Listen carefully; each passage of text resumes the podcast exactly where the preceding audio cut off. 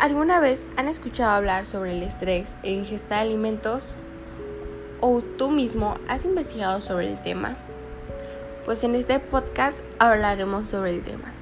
Hablaremos en qué consiste el estrés. Hablaremos sobre la obesidad, el sobrepeso y en que el estrés puede ser un causante de obesidad. Empezaremos hablando sobre el estrés en qué consiste consiste en el conjunto de procesos y respuestas neuroendocrinas, inmunológicas, emocionales y conductuales que se desarrollan ante situaciones que representan una exigencia de adaptación mayor que lo habitual para el organismo, siendo percibido por la persona como amenazante o peligroso.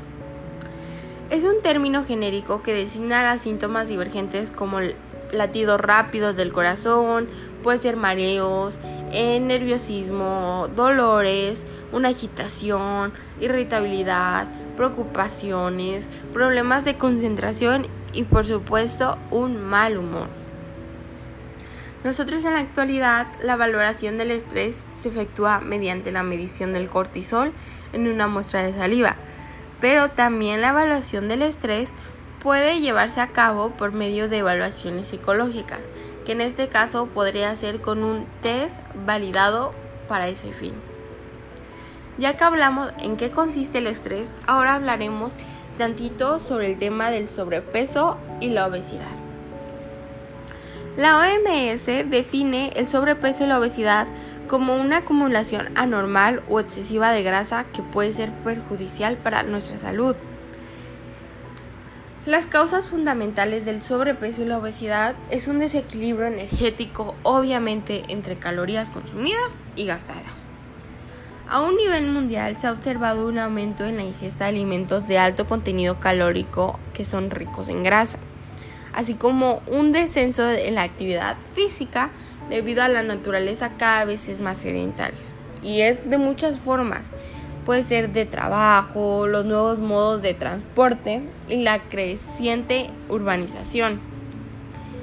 Pues a menudo los cambios en los hábitos alimentarios y de, una actividad física son crecientes son crecientes en la consecuencia de cambios ambientales y sociales asociados a desarrollos y a la falta de políticas de apoyo en sectores como la salud, la agricultura, el medio ambiente, la comercialización de alimentos, la educación, entre otras.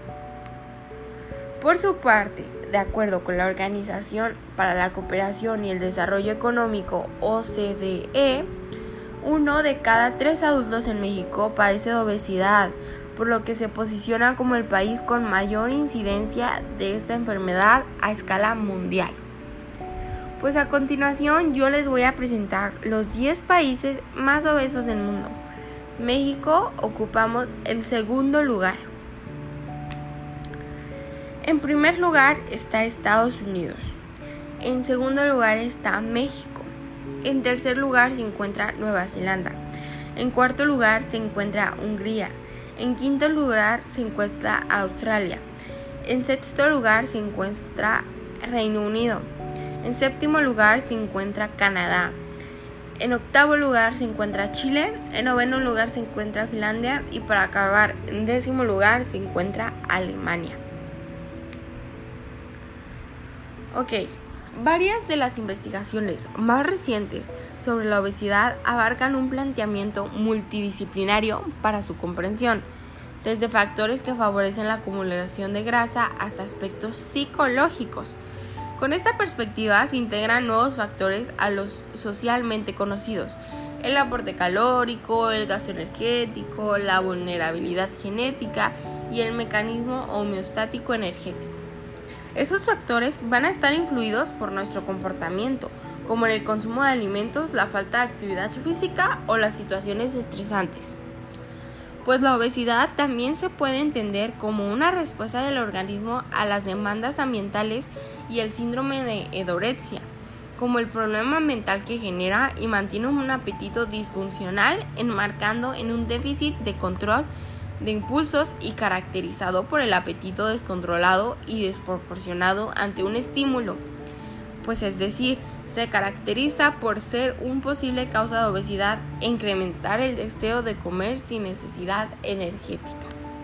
Algunos estudios sobre metabolismo advierten que la aparición de la obesidad puede deberse a un estrés crónico. Voss y Dierstadt concluyen que el estrés puede ser una causa de obesidad debido a la evidencia que existe sobre la relación entre la respuesta fisiológica al estrés y el aumento en la ingesta de comida, así como por los cambios que se presentan en la ingesta debido al estrés.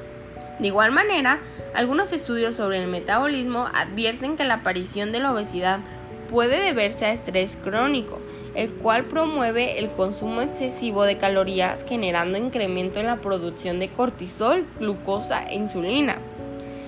De hecho, se ha sugerido que la respuesta matutina de la secreción del cortisol salival sea un indicador del estrés crónico o bien de depresión. Hablaremos sobre el eje hipotalámico pituitario adrenal.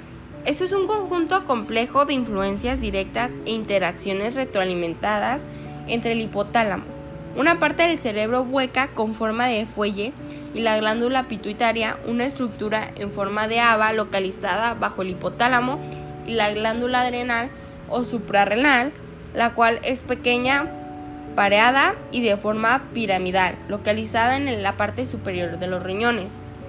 Las interacciones homeostáticas finas entre estos tres órganos constituyen el eje HPA, una parte esencial del sistema neuroendocrino que controla relaciones al estrés. Pues con la respuesta fisiológica al estrés se liberan glucocorticoides en el torrente sanguíneo a través del citado eje HPA, especialmente cortisol, el glucocorticoide más activo la liberación de cortisol es pulsátil. Su regularización es genética y ambiental. Influyen en ella el ciclo sueño-vigilia y la percepción del propio estrés. La hormona cortisol en condiciones normales muestra un marcado ritmo cicadino con un incremento que oscila entre el 50 y el 75% durante los 30 minutos siguientes al despertar seguido de un descenso abrupto, inmediato, que posteriormente se vuelve gradual a lo largo del resto del día hasta alcanzar un mínimo por la noche. En condiciones fisiológicas estables, este ritmo se presenta con una significativa regularidad, pues no se ve afectado por la edad, el género, la etapa, el desarrollo o la composición corporal. Se ha sugerido que la respuesta matutina en la secreción del cortisol salivar sea un indicador del estrés crónico o bien de depresión, como ya les había mencionado anteriormente. Los estados de alteración metabólica como la obesidad, la diabetes mellitus y el síndrome de intestino irritable se pueden clasificar como factores estresantes energéticos. Pues con esto concluimos la el podcast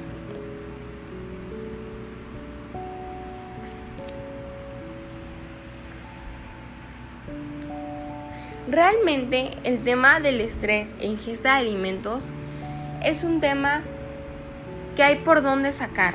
O sea,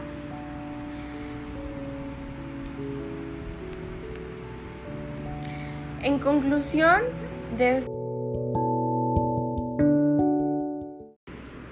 The product that I chose is Pinalin tea, which is a dietary supplement where they are selling it to you as a wonderful tea, which will help you lose weight just by taking it.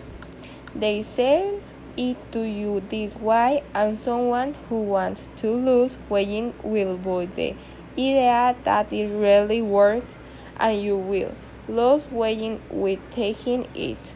That really is a misleading ad. My name is Daniela Higuera. I am very interested in all that about makeup and humanist psychology. I have three brothers and I live with them and my parents, also with my dog called Fat. Remember also the importance of oxygen, which is carried to the brain by your blood. When you move your body, your blood flow increases and your brain gets more oxygen. Going for a walk, running, or riding a bike really help get oxygen to the brain, as though stretching and breathing deeply.